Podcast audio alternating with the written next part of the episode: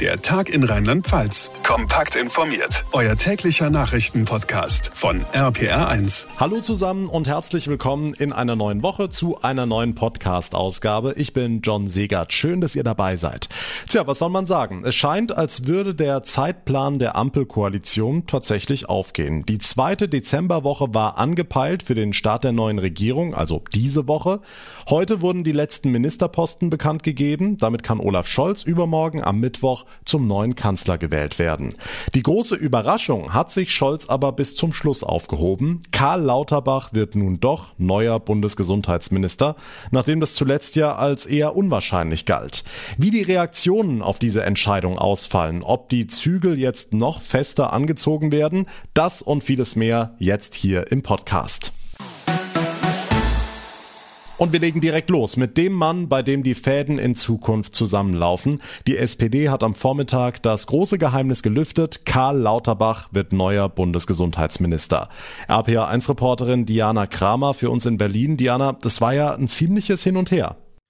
Naja, es war irgendwie genauso spannend wie auch nicht besonders überraschend, dass Karl Lauterbach der Nachfolger von Jens Spahn wird. Seit Beginn der Pandemie war er tatsächlich nahezu genauso präsent wie Spahn, saß als Gesundheits- und Corona-Experte quasi in jeder Pressekonferenz und in jeder Fernsehsendung.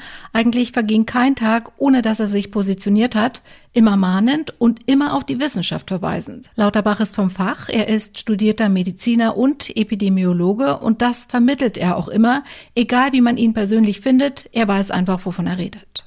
Hm, Lauterbach hat sich ja durchaus offensiv beworben. Wie hat er reagiert heute? Naja, eigentlich wie immer. Ich glaube, ganz Deutschland weiß inzwischen, wie Karl Lauterbach klingt. Seine Art ist unverkennbar und so hat er auch heute reagiert, als der künftige Kanzler Olaf Scholz ihn präsentierte in Berlin. Es wird ein wichtiges Amt werden. Wir müssen diese Pandemie bekämpfen. Die Pandemie wird länger dauern, als viele denken. Wir werden das aber schaffen. Wir werden den Kampf mit der Pandemie gewinnen und für weitere Pandemien werden wir besser gerüstet sein, als wir für diese gewesen sind. Also klare, wenn auch bekannte Worte des künftigen Gesundheitsministers.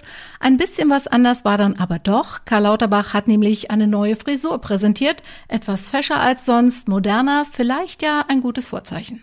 Tja, nur Markus Lanz ist wahrscheinlich ein bisschen enttäuscht. Der muss sich jetzt einen neuen Dauergast suchen. Aber zurück zur SPD. Wie heißen denn die übrigen Ministerinnen und Minister? Machen wir mal erst mit den Herren weiter. Kanzleramtsminister wird Wolfgang Schmidt, das war schon vorher bekannt, also quasi die rechte und linke Hand des neuen Kanzlers. Arbeitsminister Hubertus Heil, der bleibt auf seinem Posten und die anderen Ressorts, die besetzt die SPD mit Frauen. Bekannte Gesichter sind da Christine Lambrecht, bislang Justizministerin. Sie übernimmt die Truppe und wird Bundesverteidigungsministerin. Svenja Schulze, bisher Umweltministerin, wird jetzt Ministerin für wirtschaftliche Zusammenarbeit und Entwicklung. Und dann gibt's noch zwei neue Namen. Clara Geiwitz aus Brandenburg wird neue Bauministerin und Nancy Faeser aus Hessen übernimmt das Innenministerium, bisher geführt von Horst Seehofer. Die Infos von Diana Kramer, RPA1-Reporterin in Berlin. Vielen Dank. Karl Lauterbach, also tatsächlich neuer Bundesgesundheitsminister und das in einer sehr angespannten Corona-Lage. Die Inzidenz heute in Rheinland-Pfalz bei 318. Bundesweit liegt sie bei 441. Was heißt das jetzt? RPA1-Reporter Olaf Holzbach, Lauterbach gilt ja als Hardliner. Werden die Zügel also jetzt noch fester angezogen? Ja, das werden sie, aber das ist ja auch schon ohne Herrn Lauterbach passiert. Interessanterweise hatte sich die Union für ihn eingesetzt. Vielleicht, weil bekannt ist, dass ihn nicht alle Genossen mögen, vielleicht aber auch aus sachlichen Gründen. Zunächst einmal muss man bei Herrn Lauterbach schon feststellen, dass er eine Meinung hat. Und es geht darum, dass wir am Ende des Tages diese Pandemie schnell hinter uns bekommen. Wenn Herr Lauterbach dazu beiträgt, bin ich sein größter Freund. Sollte es Probleme geben, müssen sie dann thematisiert werden. Christian Baldauf, CDU-Fraktionschef im Rheinland-Pfälzischen Landtag. Das Impftempo, sagt er, wird ein Maßstab sein für den neuen Bundesgesundheitsminister. Das findet er ja auch selbst. Hm, für die Maßnahmen selbst sollen künftig ja auch eher die Länder zuständig sein. Ist Rheinland-Pfalz dafür gerüstet? Sagen wir so, morgen soll nachgerüstet werden. Sondersitzung des Rheinland-Pfälzischen Landtags, Thema Feststellung der epidemischen Lage. Und dann kann die Regierung in die Vollen gehen, zur Not auch flächendeckend zumachen.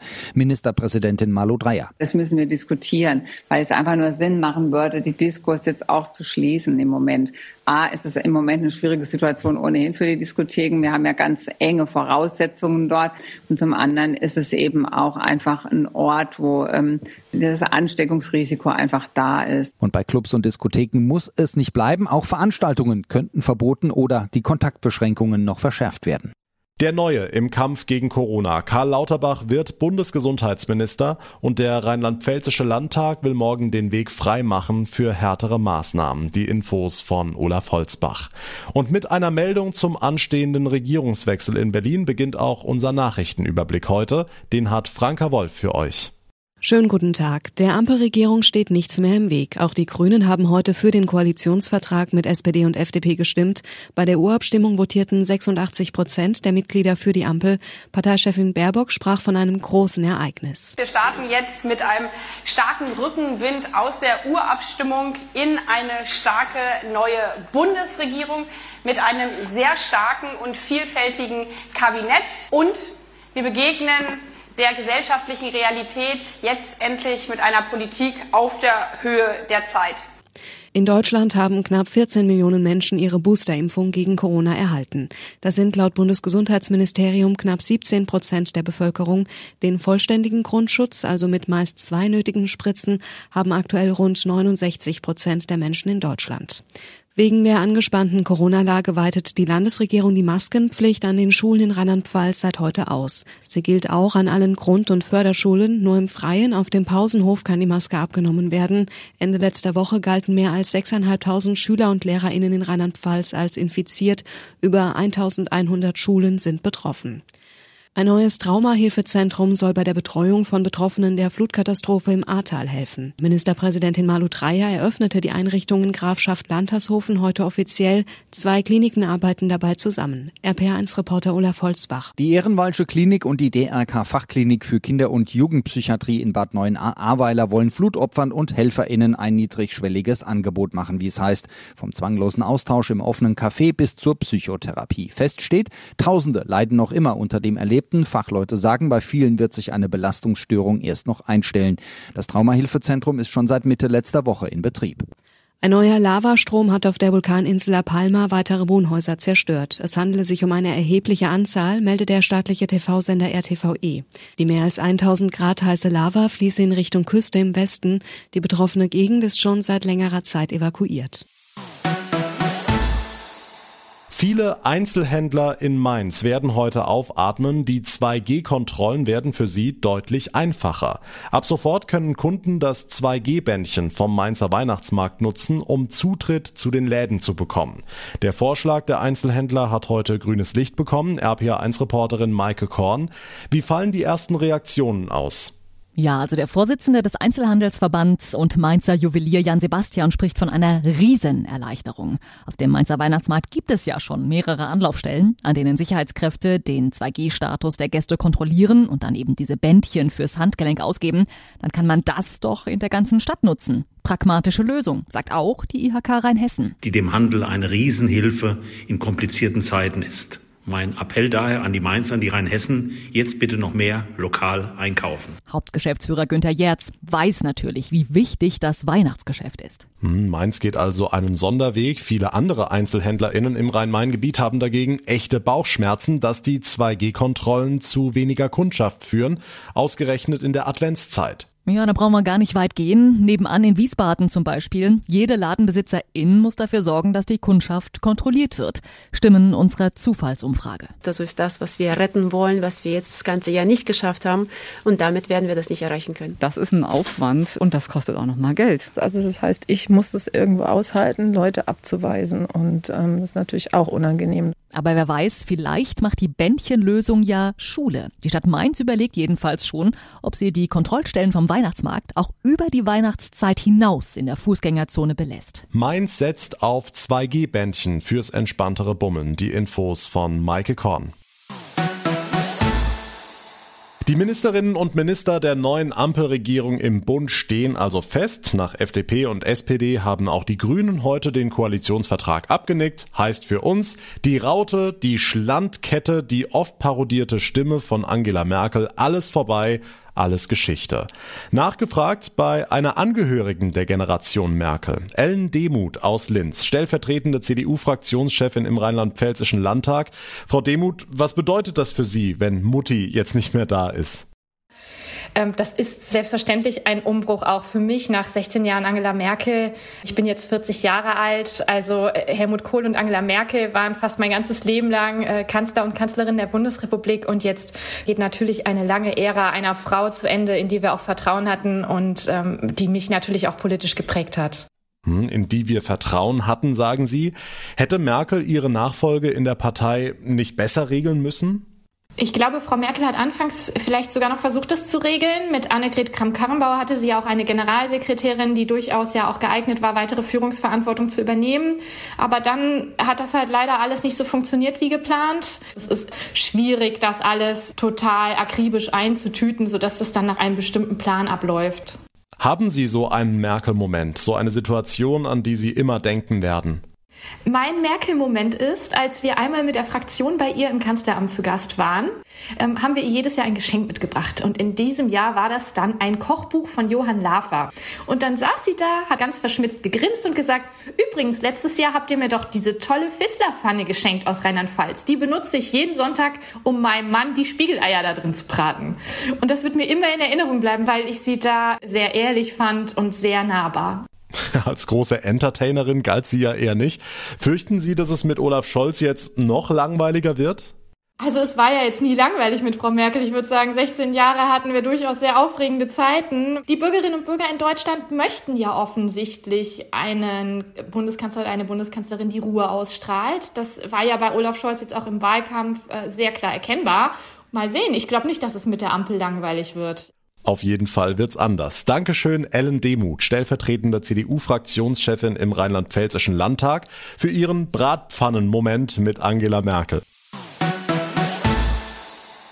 Ganz anderes Thema. Die Flutkatastrophe im Ahrtal hat nicht nur Tod und Zerstörung hinterlassen, sie hat auch eine unglaubliche Welle der Solidarität ausgelöst, die bis heute anhält. Freiwillige HelferInnen sind noch immer zu Hunderten im Einsatz, um die Betroffenen in ihrer immer noch sehr schwierigen Lage zu unterstützen. Müll und Schutt sind mittlerweile weitgehend beseitigt. Jetzt geht's nach und nach daran, das Ahrtal wieder aufzubauen und hier und da sogar wieder zum Blühen bringen. RPA1 Kirchenreporter Dirk Köster. Und das im wahrsten Sinne des Wortes. Wenn im kommenden Frühjahr in Altenburg die Blumen anfangen zu blühen, dann werden sich die Menschen dort an dieses Wochenende erinnern. Das Team der Gartenbaufirma von Günter Steiger ist aus Hasloch angereist, um Pflanzen, Blumen, Zwiebeln und vor allem auch frische Erde an Hausbesitzer zu verschenken. Weil hier der Boden entweder nicht mehr da ist oder er ist kontaminiert und die Menschen möchten gerne Obstbäume pflanzen und Gemüse und brauchen einfach auch gesichert eine gute Erde, damit sie dann eben auch wieder ein bisschen Lebe in die Gärte zurückbringen können. Sagt Firmenchef Günther Steiger, der vor ein paar Wochen schon einmal ehrenamtlich in Altenburg im Einsatz war und dem der Ortsteil von Altenahr irgendwie ans Herz gewachsen ist. Haben auch schon Kontakte knüpfen können, jetzt auch ein bisschen so persönlicher Art. Und äh, wir wollten dass die Aktion jetzt konzentriert hier in diesem Ort durchführen, weil das auch logistisch schwierig ist, in verschiedenen Orten gleichzeitig zu arbeiten. Mehrere Gartenbaufirmen haben sich dem Team von Günther Steiger angeschlossen und zwei zwei Tage lang in Altenburg angepackt, sowie Gärtner Michael Gerland. Es ist die richtige Pflanzzeit, die fängt eigentlich so im Oktober rum an, geht bis zum März. Natürlich sollte man den kompletten Frost und den Bodenfrost, meine ich damit, sollte man ausschließen, dass die Pflanzen eine Möglichkeit haben, sich an ihrem endgültigen Standort wohlzufühlen und Fuß zu fassen. Freiwillige Helfer haben sich der Aktion ebenfalls angeschlossen, damit in zwei Tagen auch alle Pflanzen und Blumenzwiebeln, alles übrigens Spenden, in die Erde gebracht werden konnten. Für Wolfgang Köntges von der Freien Evangelischen Gemeinde Hasloch ein Akt der Nächstenliebe. Ich meine, reden kann man viel. Meines Erachtens nach von Nächstenliebe kann man ja viel sprechen, aber eigentlich Liebe zeigt sich in der Tat und Hoffnung zu vermitteln ist eigentlich ein, ein wichtiger Wert dahinter. Eine tolle Aktion. Ein Teil der Belegschaft, Bekannte, Freunde und Mitglieder der evangelischen freien Gemeinde haben sich zusammengefunden im Team der Gartenbaufirma Günther Steiger aus Hasloch und am vergangenen zweiten Adventswochenende Bäume, Sträucher, Erde und Blumenzwiebeln ins Ahrtal gebracht, damit das Flutgebiet im Frühjahr aufblühen kann. Vielen Dank für die Infos, Dirk Köster. Und damit komme ich zum Ende der heutigen Ausgabe. Ich würde mich sehr über eine kurze Bewertung bei Apple Podcasts freuen und wenn ihr unseren Podcast auch direkt abonniert abonniert. Geht auf jeder Plattform und damit bekommt ihr ganz automatisch täglich unser ausführliches Info-Update. Mein Name ist John Siegert. Ich bedanke mich ganz herzlich für eure Aufmerksamkeit und euer Interesse. Wir hören uns dann morgen in der nächsten Ausgabe wieder. Bis dahin eine gute Zeit und vor allem bleibt gesund. Der Tag in Rheinland-Pfalz, das Infomagazin, täglich auch bei RPR1. Jetzt abonnieren.